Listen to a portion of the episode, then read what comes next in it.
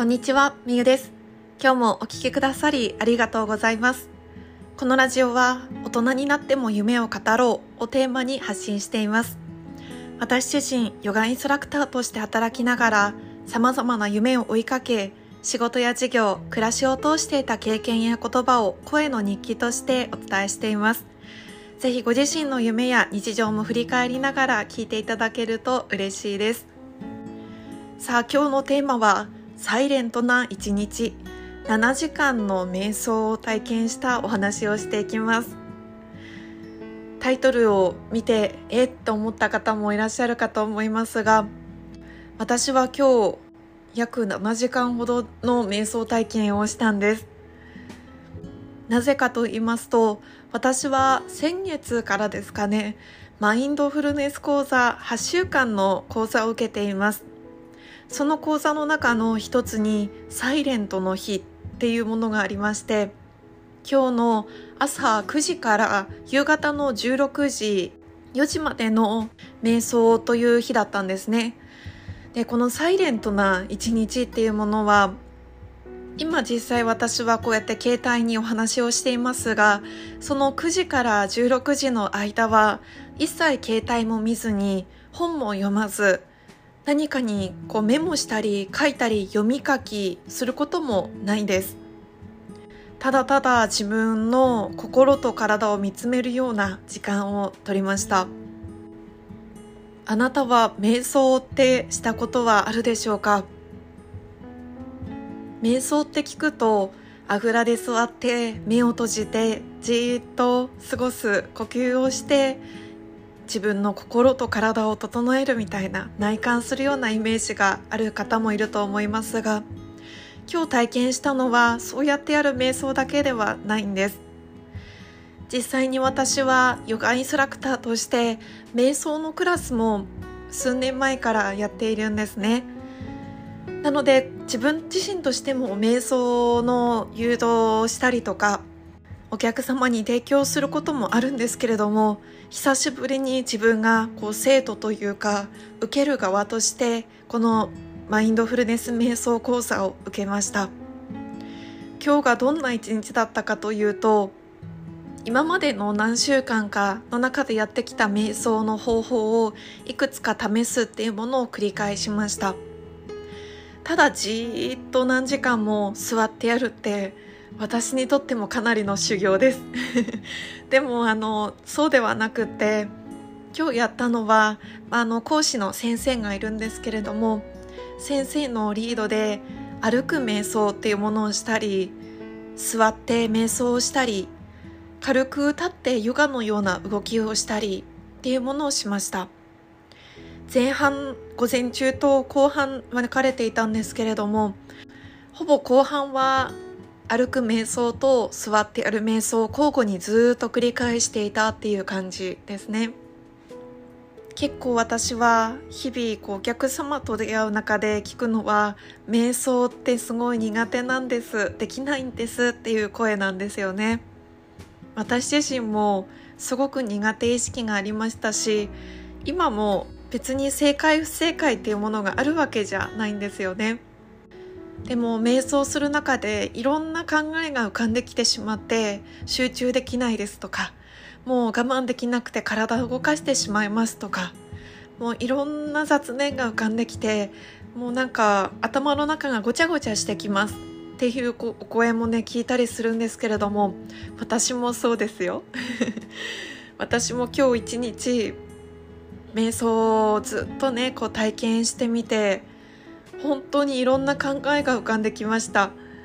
むしろ無だった時間の方が本当に少ないです。本当にあったかなぐらいのレベルだったんですけど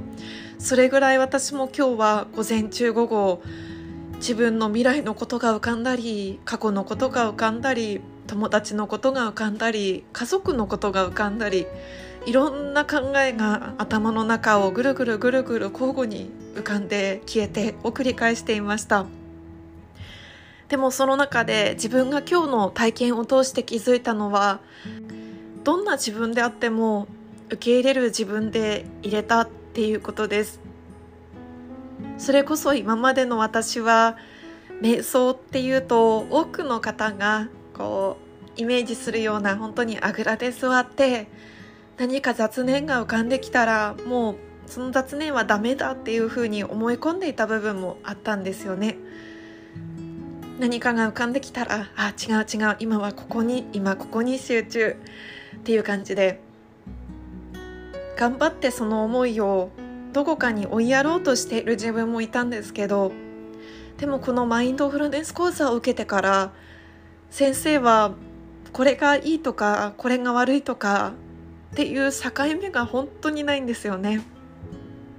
何かをジャッジするっていう世界が本当になくって私はそこにびっくりしたんです。その講座を受けている時間は自分が本当にフラットな状態でいれるどんな自分でもいいんだって受け止められるようになったんです。だから今日私は一日ずっと瞑想という瞑想をもしかしたらしてなかったかもしれない。ずっと考え事が浮かんでたしいろんなことに思いを馳せたしでもそんな自分を私は今日全然否定しなかったんですああ今浮かんでくるのはこういうことなんだって流したりとかああ次はこれが浮かんできたんだね。これが考えたいのかっていう感じでそれについてもう思いっきり考えてみたりとかその中で呼吸に意識を向けてあ今ここにいる自分そしてここにいる自分が未来のことを心配しているなとかあ過去にこんなことがあって恥ずかしかったなって思い出してるなとかそういうふうに思う自分を全部否定せずに入れたっていうのが自分の中で大きな発見となりました。あなたは日常生活の中で自分をジャッジする瞬間他人をジャッジする時ってありませんか？私はあります。自分をダメだって思ったり他人に対して期待をしてしまう時もあればこれができなかったからダメだって思う時ももちろん日常生活だとあります。でもこのマインドフルネスな時間の時は私はそれをちょっと手放せる気がしているんです。ただ今ここにいて呼吸をしている。その自分を見つめてその自分の中に何かが浮かんできたり何か体に変化があったりしたらあそうなんだっていうふうにいいとか悪いとかをジャッジせずに認めてあげられる。座っている瞑想の時にでもちょっと今座っているのが股関節が痛くなってきたとかなんか横になりたい気分だと思ったら自分のその感覚感情に従って横になってあげるとかそういう選択もできるようになりました。それが私の今日のサイレントな一日の気づきだったんです。で私が今こういうお話をしているからといってやっぱりそれもこれがいいとか悪いとかジャッジしているような感じにもなってしまうかもしれませんがでもなんか本当にうまく言葉では言えないんですけど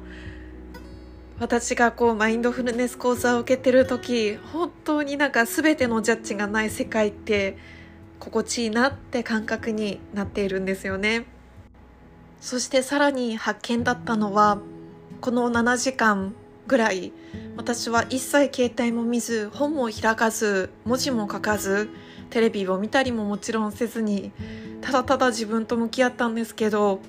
私は最初はスマートフォンを見ないっていうのがすごいできるかなって不安だったんですけど全然見たいとも思わなかったしなんかむしろいつも仕事とかでもずっと気にしていなきゃいけない存在がスマートフォンだからそれを気にせずにいられるっていうことが本当になんか嬉しかったんですよね。そして気づいたのはお昼ご飯タイムもあったんですけどその時にお昼ご飯を食べた後何もすることがないって 今になりました。それぐらい私は何か時間ができた時常にスマートフォンを見るか本を読むかもしくは日記を書いたり文字を書くかっていうことをしてたんだなって。見る書く読むこの3つのことは私にとってはもう日常生活に溢れてる時間だったんだなって気づきました。それが別にいいとか悪いとかではないと思うんですけれどもでも自分にとってはそれが多すぎたって感じましたね。マインドフルネスな一日を通してサイレントな一日を通して私は自分の中に情報が多すぎたんだっていうことにも気づいたのでちょっとずつそういった自分にあまりにも過剰な情報は入れないようにしようかなっていうのも学びの一つでありました。ということで今日はサイレントな一日を体験しましたっていう感想をシェアしたんですけれどもあなたももしご興味があればマインドフルネス瞑想ちょっとやってみてもいいかもしれませんね新たな発見がきっとあるはずです今日も最後まで聞いてくださり本当にありがとうございますぜひ今を生きて過ごしていきましょうそれではまた。